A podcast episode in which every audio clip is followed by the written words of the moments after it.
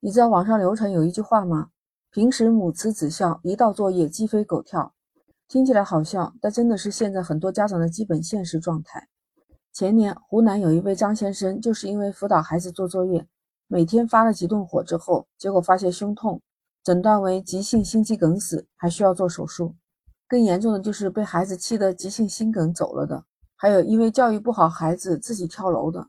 当然，这些都是个例，特别极端的现象比较少。实际上，大多数的家长都有同感，跟孩子辅导作业、跟孩子沟通的时候。就会出现着急上火。你说去辅导孩子吧，什么意外都会出来，没法淡定；不去辅导吧，好像孩子又是各种的让人不省心，感觉自己好像又没有尽到一个家长的义务。如果你是一位家长，你是不是有同感呢？教育和辅导孩子做作业，怎么就这么容易上火呢？他们究竟经历了什么呢？是孩子的问题，还是父母出了问题？怎么样才能做到不上火、不焦虑呢？欢迎收听，你好，我是 Lisa，我在深圳向您问好。你有没有发现，教育孩子看上去好像不是一个工作，实际上它是世界上真的很难的一份工作。有时候我们在教育孩子的时候，我们用尽了所有的办法，好像都没有什么效果。在生活当中，我们不是也听到过很多这样的事情？有些家长就因为辅导孩子做作业，结果着急上火了，身体出了状况，严重点的还有送去急救的呢。我一个同事就跟我说过他姐姐家的故事。当时他姐姐有一个女儿的时候，特别乖巧可爱，他还信誓旦旦地说要准备生一个二胎。后来，当他姐姐监督孩子写作业那一段时间以后，他姐姐再也没有提过二胎这个事情了。而且，但凡每一次和他姐姐通电话，他姐姐都会告诉他千万不要生孩子啊，太可怕了，弄得我这个同事哭笑不得。据他说，他那个孩子的作业上面是这么写的：“你知道下面有多少只鹅吗？”孩子在下面工工整整的回答“知道”两个字，还有填空人的尺寸是一什么？结果孩子答题是一米。语文写汉字，刚刚把错误的纠正过来，结果一扭头他又把那个错的还是写上去了，弄得他姐姐这妈妈真的是哭笑不得。关键这样的事情是每天都在发生。他说，其实他姐姐平时说话是细声细气的，结果愣是把他姐姐训练成了河东狮吼。那天他就问他姐姐，为什么不让姐夫去教呢？他姐夫又是做儿童相关用品的，那他对付小孩子可能会有一套比较好的效果吧？哎，让你想象不到的是，他姐这么说的：之前正是你姐夫给孩子辅导作业，结果都差一点晕过去了。为了他的身体健康着想，我才把辅导作业这个事情给揽下来的。本来也是想着自己的脾气好一点，平时也不会容易发火。怎么都不会像他孩子爸爸那样气晕过去吧？结果让你意想不到的事儿发生了。轮到他姐姐辅导孩子做作业的第一天，这妈妈差点要跟孩子动手了。同事说，之前和他姐姐聊天啊，都是聊些生活当中的日常啊，还有八卦。但是现在他姐姐都是在吐槽怎么样辅导作业。他姐姐那个痛苦啊，看着着急上火，都影响到我这同事了。就他姐姐说，每次一看到下班就想加班。为啥不想回家给孩子辅导做作业呀？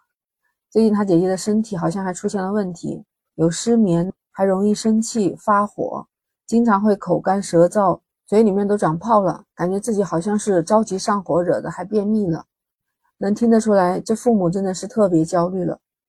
记得有位教育专家蒙台梭利，他说过，我们对儿童所做的一切都会开花，结果是不仅仅影响到他的一生，也会决定他的一生。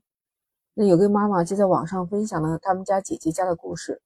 她有两个表姐家的孩子，同一年参加高考。平时这两个孩子的学习成绩是差不多的，都是那种非常优秀的啊。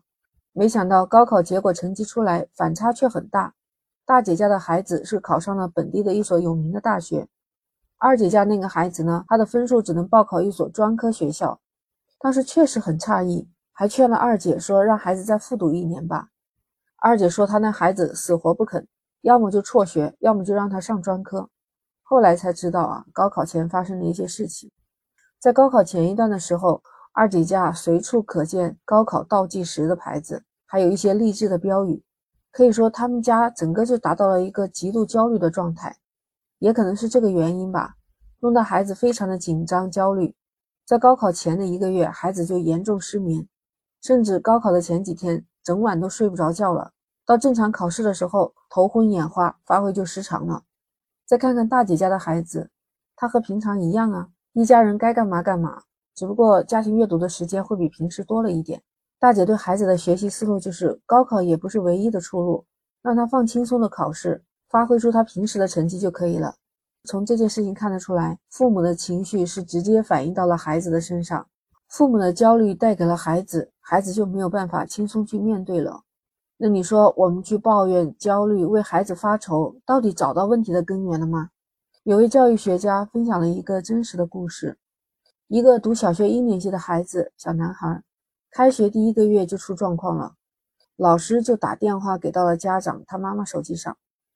他说：“你家孩子还不太会写数字，别的孩子都已经会了，他还是写不出来。”那我在课后专门把他喊到了办公室辅导过他。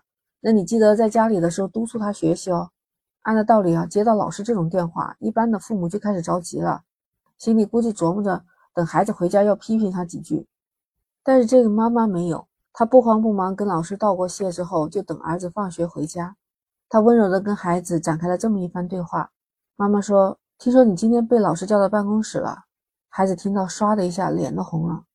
妈妈还是继续的柔声说道：“我听老师说你还急哭了，因为你当时也非常的想把数字写好，对不对？”小男孩默默的点点头。妈妈摸了摸孩子的后背，继续说：“老师还跟我夸你说他一教你就会了，是这样的吗？”孩子听了这个话，兴奋的抬起来，认真的对妈妈说：“嗯，我现在自己已经会了。”妈妈，妈妈就笑着说：“学的这么快呀？那你教教我好不好？”接下来的时间，妈妈每天都会抽个十来分钟，邀请孩子当小老师，把他当天学到的知识教给自己一遍。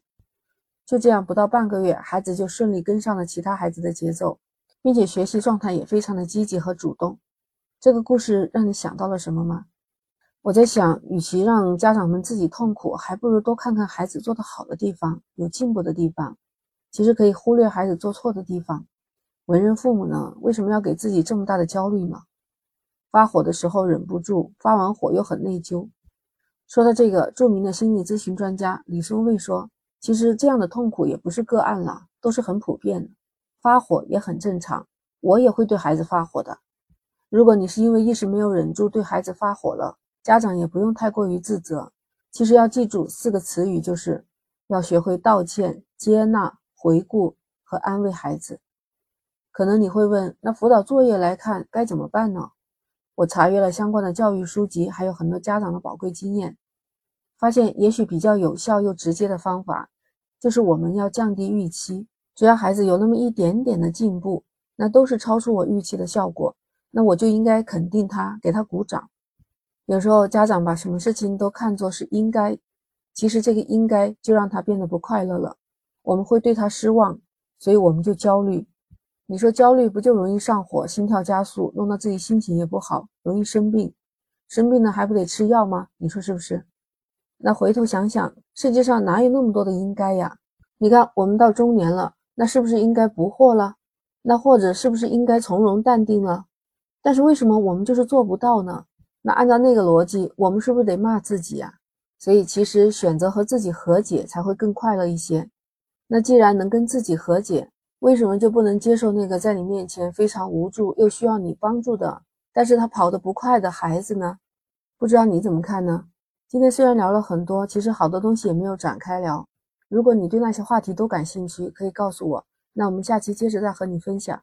如果你喜欢，请点赞、关注、收藏。那 Lisa 和你下期不见不散，拜拜。